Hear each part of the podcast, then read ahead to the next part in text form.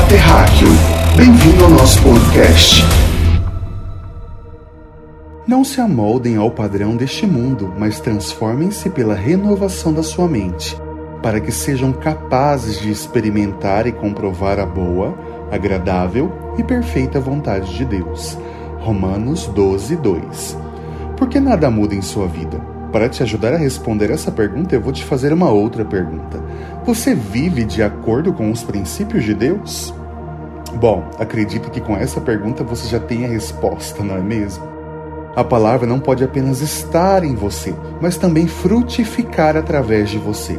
Não é sobre o quanto você sabe, mas sim o quanto você manifesta, que é a consequência de tudo aquilo que você recebe de conhecimento e informação.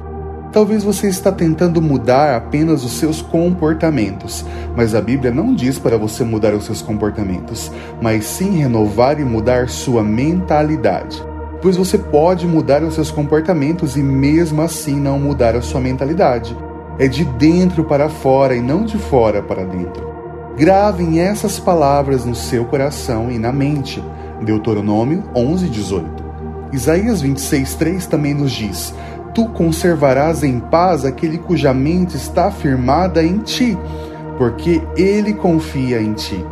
Salmos 26, versículo 2 e 3 diz assim: Sonda-me, Senhor, e prova-me, examine o meu coração e a minha mente, pois o teu amor está sempre diante de mim e continuamente sigo a tua verdade.